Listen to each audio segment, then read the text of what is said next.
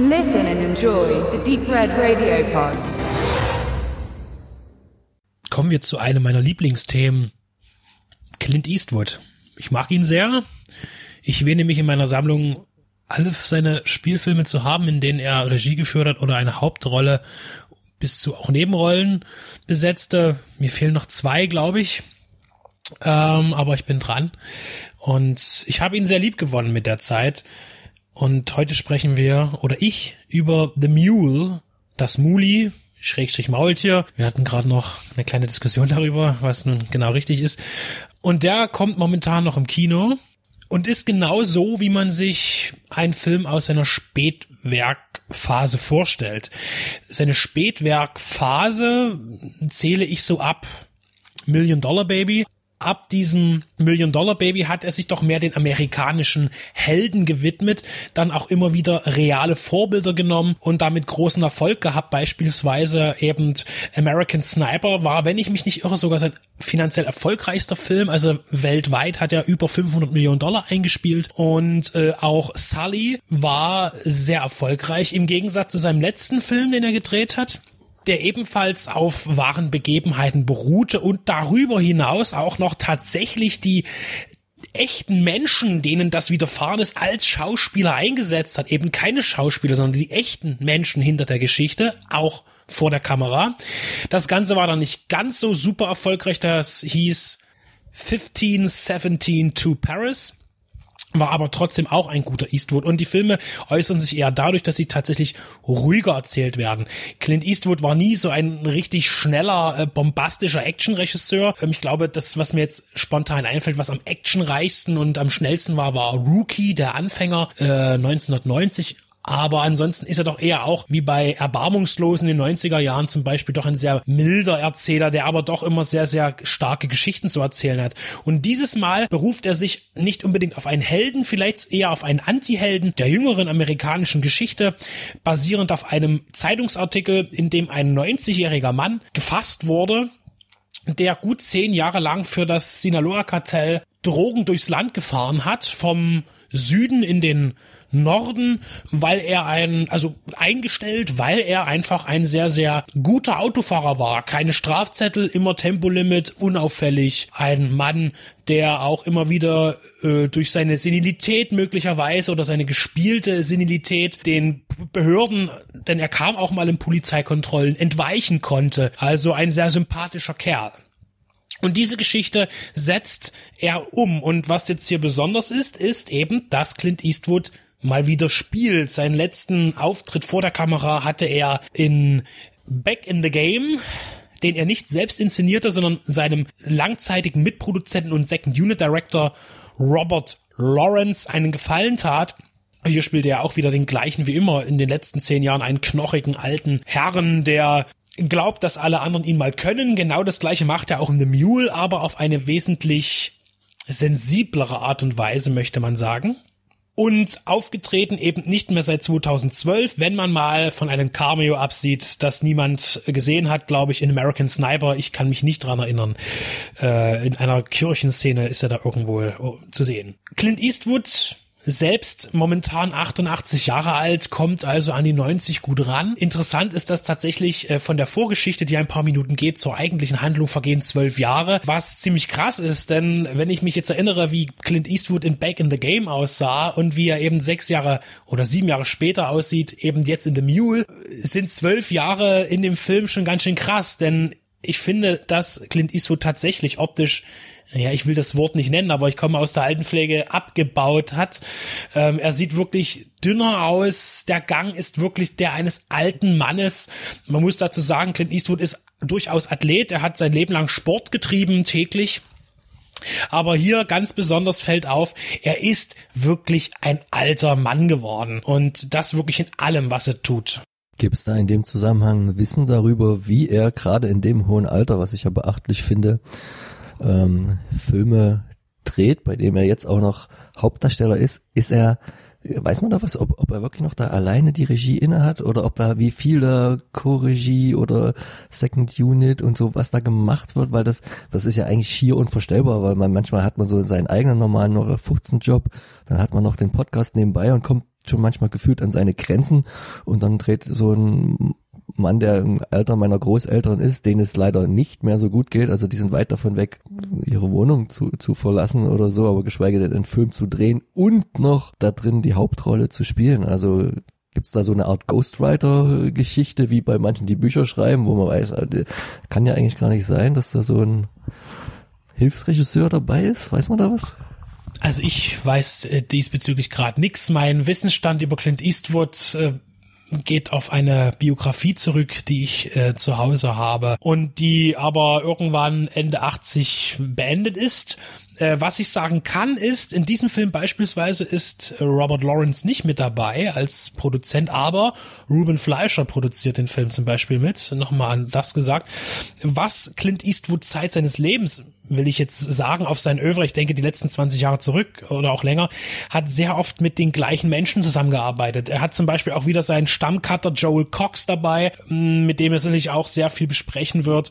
Also er hat viele Menschen um sich, die sein Leben lang oder sei seit 20, 30 30 Jahren mit ihm zusammen Filme machen, zum Beispiel auch in seiner Produktionsfirma Malpaso, denke ich, wird auch da nicht viel Fluktuation herrschen, sondern eben tatsächlich immer das gleiche Personal da sein. Ich denke, sowas festigt auch.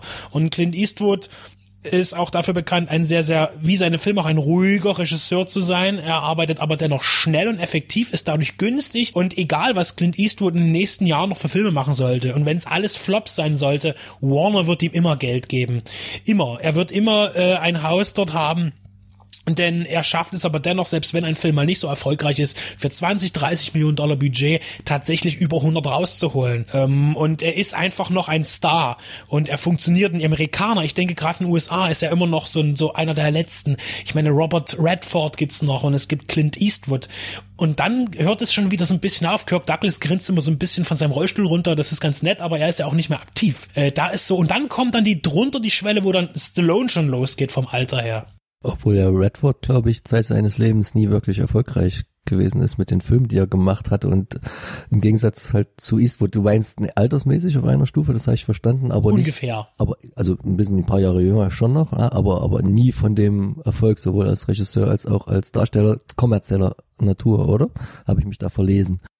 Radford war vor allen Dingen äh, gerade in seiner äh, jüngeren Phase in den 70er Jahren mit vielen erfolgreichen Sachen dabei, lag aber auch da auch immer wieder auch an den Regisseuren, beziehungsweise Robert Radford war eigentlich von Anfang an sehr autonom. Das heißt, die Studios haben ihn von Anfang an als Star gesehen, der zugkräftig ist und er hat auch bei vielen Filmen schon halb Regie geführt, wo er aber nicht als Regisseur aufgesetzt äh, wurde. Ansonsten hat er mit vielen Regisseuren auch immer wieder gearbeitet, George Roy Hill oder äh, Pollack ich denke, ja, auf jeden Fall waren seine Filme erfolgreich.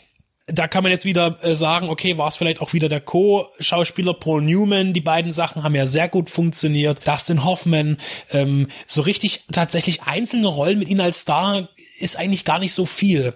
Und dann die 80er, 90er Jahren, wo er sich auch viel in Komödien verkrochen hat und äh, in, es, mir fällt jetzt so als neuerer Film noch dieser äh, Sneakers ein zum Beispiel hieß der so, die Lautlosen, dieser äh, Hightech mit, mit Dan Aykroyd und so, der war halt auch nicht so erfolgreich. Äh, ich glaube, in der späteren Phase wurde er immer erfolgloser. Aber dann kam eben auch wieder der Pferdeflüsterer, ein Film, der unglaublich erfolgreich war, er als Regisseur. Das heißt, ich, ich würde behaupten, dass Clint Eastwood mehr Treffer hatte als Robert Redford. Und ich glaube auch, dass er ein viel höheres Standing hat beim amerikanischen Publikum, gerade weil er so amerikanische Themen jetzt auf den Tisch bringt. Früher war es Western und diese ganzen Krimisachen mit Dirty Harry, wo er dann als Schauspieler aktiv war. Aber jetzt eben tatsächlich den realen Helden immer wieder in den Mittelpunkt drückt. Da sieht man auch immer ganz klar, wo er politisch sitzt. Eastwood war auch mehr und durchgehend Mainstream, während der Redford nicht ohne Grund mit Sundance, als es jetzt mittlerweile könnte man ja auch Sundance schon wieder als Mainstream bezeichnen, da eher auf abwegigen Wegen jenseits der großen Studiopfade sehr früh gewandelt ist mit seinem Festival, kann man ja dann fast sagen, oder? Redford hat sich ja oft Pausen genommen, um eben seine gemeinnützigen und naturschutztechnischen Sachen durchzuziehen, hat da viel Kohle ins Land gehen lassen. Er hat sich da auch ein paar Mal übers Ohr hauen lassen und sein, sein Canyon, den er eben da gekauft hat, wo halt auch in der Gegend jetzt das Sundance stattfindet, das hat ihn unheimlich viel Geld gekostet und er war auch oft mal pleite und musste dann wieder Sachen machen, die ihm vielleicht nicht ganz so gut gefallen haben oder wo er mehr Kompromisse eingehen musste. Und auf jeden Fall gebe ich dir recht, dass äh, Clint Eastwood immer mehr Mainstream war Ich möchte aber nun wieder zum Film zurückkommen, nachdem wir ein bisschen ausgeholt haben, und zwar über The Mule reden.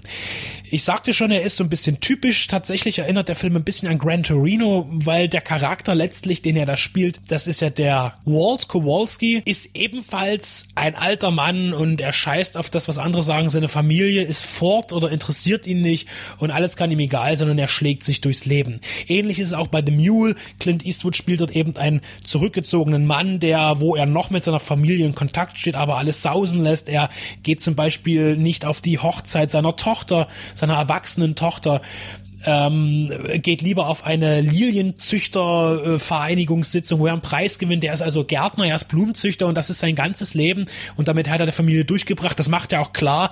Ich, ich warum nervt ihr mich, dass ich nicht da bin? Ich habe immer für euch gesorgt mit meiner Arbeit und das ist mir wichtig. Und dann scheißt er noch aufs Internet und sagt, ach dieses Internet und dieses Internet und das macht ihn nach zwölf Jahren dann eben kaputt und er muss seine Gärtnerei schließen, gibt alles auf, sein Haus ist futsch ähm, und weiß nun nicht so richtig wohin und dann bekommt er eben über einen zufälligen Kontakt die Möglichkeit, Drogen zu transportieren. Es ist ganz witzig, dass äh, er das erst gar nicht registriert. Ja, ich fahre da jetzt irgendwas hin und her und ich soll nicht in die Tasche gucken. Ja, ja, ja. Und äh, aber erst äh, an einem gewissen späteren Punkt mitbekommt, dass es Drogen sind und er überrascht ist. Und er ist unheimlich erfolgreich mit dem, was er tut, weil er unauffällig ist, nie entdeckt wird, so dass man ihm immer höhere ja, Kilozahlen transportieren lässt und natürlich auch seine Gage steigt. Und er genießt das, er investiert in sein Leben, in seine Familie, um sie wieder ein bisschen an sich ranzuholen. Ähm, er spendet viele Sachen an Gemeinnützigkeit und macht sich da ja auch einen Namen damit. Und er ist, das finde ich nämlich toll äh, an seiner Figur, er wird dann eben so, er, er ist schon auch so ein kleiner Lebemann, der das unterdrückt. Es gibt da so einen Moment, er wird dann auch in die hohen Kreise geladen von der Mafia mal kurz und hat dann die Möglichkeit mit zwei jungen Ladies die Nacht zu verbringen und er nimmt alles mit, also er ist auch ein Lustmolch und so, das kommt dann immer mit der Zeit und so entwickelt sich der Charakter zu, eigentlich auch zu infantilen Sachen hin und das ist sehr spannend. Was äh, der Film eigentlich gar nicht so sehr macht, ist sich, glaube ich, an die eigentliche Geschichte zu halten. Es geht auch ein bisschen anders aus, als es, glaube ich, der Realität nach war. Müsste ich jetzt mich jetzt zu sehr mit beschäftigen, aber es gibt eine Differenz, ähm, denn die Figur entscheidet sich schlussendlich einen ziemlich harten und äh, krassen Schritt zu machen für seine Zukunft, aber als alter Mensch ist das natürlich dann vielleicht noch ein bisschen anders, aber er findet halt seinen Weg zum Schluss auch noch über dass die Verurteilung hinaus, das ist ja bekannt, dass ähm, er irgendwann gefasst wird, aber es ist ja unglaublich, ähm, mit welcher Raffinesse er eben das jahrelang durchziehen konnte. Der Zeitraffer über die Zeit, der kommt gar nicht im Film so raus. Man denkt, das ist viel kürzer, aber dennoch zeigt man, wie sich das alles steigert. Interessant ist auch mit wie viel einfachen Mitteln der Film wieder inszeniert ist. Klar, man braucht ja nicht großes Bromborium, umso mehr überrascht ist, dass der Film unheimlich teuer war. 50 Millionen Dollar für so einen Film, das muss man schon mal schaffen. Das ist wirklich anständig. Äh, aber wie gesagt, Clint Eastwood hat schon für wenig, weniger Geld Filme gedreht, die genau den gleichen Aufwand haben. Ich weiß jetzt nicht, was hier so genau ausschlaggebend war. Auf jeden Fall ähm, brillieren vor allen Dingen die Szenen, in denen Herzlichkeit gezeigt wird, vor allen Dingen auch von den Gangstern her. Es gibt dann diese ganz bösen Typen, Typen, die mit finsteren Blick und mit der Kalaschnikow da rumstehen und dann aber halt auch ein Witzchen machen und über ihre Kinder erzählen und so. Es gibt viele kleine Eigenheiten und am besten ist natürlich Clint Eastwood, der sein Ding durchziehen will. Mitspielen tun sonst noch Bradley Cooper, das, die gehen alle so ein bisschen unter, eigentlich auch zu kräftig. Er ist ja auch mit American Sniper und so schon mit Clint Eastwood bekannt. Die beiden scheinen sich zu mögen. Ähm, und ansonsten spielt auch Clint Eastwoods leibliche Tochter mit als seine Tochter.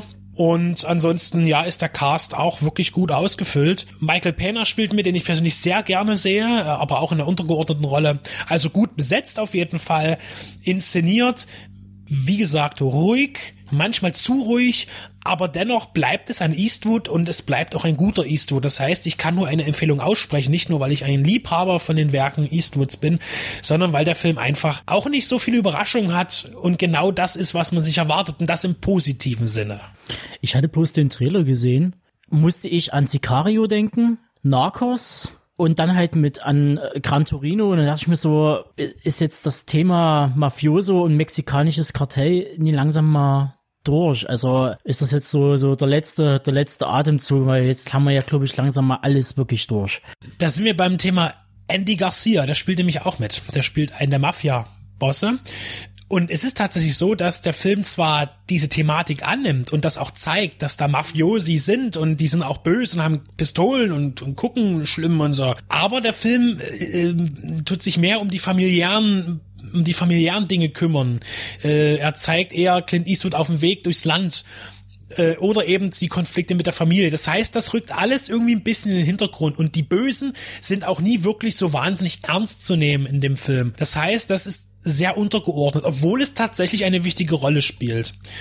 Was natürlich noch wieder zu Gran Torino mich zurückführt, der Film ist natürlich auch, kommt nicht herum um einen gewissen Rassismus, der aber hier viel, äh, viel weniger ist, aber mit äh, weniger mehr Augenblinzeln äh, dargestellt. Wenn beispielsweise sein Charakter einer mit dem Auto liegen gebliebenen afroamerikanischen Familie hilft, äh, den Reifen zu wechseln und ihm natürlich das N-Wort äh, so ganz selbstverständlich herausrutscht, weil das haben wir ja schon immer benutzt und alle ganz empört gucken und er sagt, oh, entschuldigen Sie, was ist jetzt falsch und so, aber natürlich sehr freundlich ist und das findet auch Platz, diese Sachen. Das erinnerte mich jetzt wieder an Gran Torino, der ja wesentlich offener rassistischer ist, aber natürlich auch in Bezug auf seine Spielt Geschichte. Er in den Südstaaten? Also er spielt er in der Nähe der mexikanischen Grenze, weil äh, irgendwie würde ja sonst gar nicht so in Geschäftsbeziehungen ja gar nicht irgendwie erst zustande kommen. Es wird ja keiner aus New York gefragt, ob er mit einem Auto mal runterfährt. Der Film spielt tatsächlich eigentlich äh, in Amerika und zwar auf in, in verschiedenen Bundesstaaten, aber nie direkt hat er einen richtigen Handlungsort. Er ist on the road und natürlich ist es in den Südstaaten, denn er transportiert eben von, es ist, ich weiß gar nicht mehr so genau, also auf jeden Fall von, von der Nähe der mexikanischen Grenze bis hin nach Illinois, Michigan hoch. Und äh, tatsächlich ist er auch einmal in Mexiko, wenn er bei den Gangstern ist, aber das wird nie so genau ähm, ja betitelt oder gezeigt. Ja, und angesprochen wird er übrigens auf der Hochzeit seiner Enkelin zu dem Deal. Wie das natürlich jetzt im Original Original war, weiß ich nicht. Ich habe den Artikel nicht gelesen ähm, und weiß auch jetzt nicht die genaue Basis der Geschichte, die die äh, echte. Ich weiß nur, dass es sich am Ende etwas unterscheidet. Das obliegt jetzt eben, das selber herauszufinden, wer das möchte. Und kann an dieser Stelle einfach nochmal sagen, Clint Eastwood bleibt Clint Eastwood. Man bekommt genau das, was man eigentlich erwartet aber eben, wie ich bereits sagte, es ist nicht schlimm, weil er weiß, was er macht. Er hat äh, Sinn für die leisen Töne, die manchmal sogar untergehen. Es sind kleine Gesten und Momente, nur auch mal Blicke, die tatsächlich sehr wichtig sein können in seinen Film, gerade in dem Spiel zwischen der Familie und auch in den witzigen Momenten, wenn man wieder denkt, er ist einfach nur ein alter, verbitterter Knochen und dann kommt ihm irgend so ein trockenes Ding rausgerutscht und eigentlich sagt er damit schon alles und trifft es alles sehr gut. Also, The Mule noch im Kino und wenn er dann im Heimformat läuft oder im Fernsehen, wo auch immer, anschauen. Es ist ein weiteres gutes Spätwerk. Und bei seiner Fitness und der Geschwindigkeit, wie er dreht, denke ich, reden wir in zwei Jahren auch wieder über den nächsten Clint Eastwood-Film.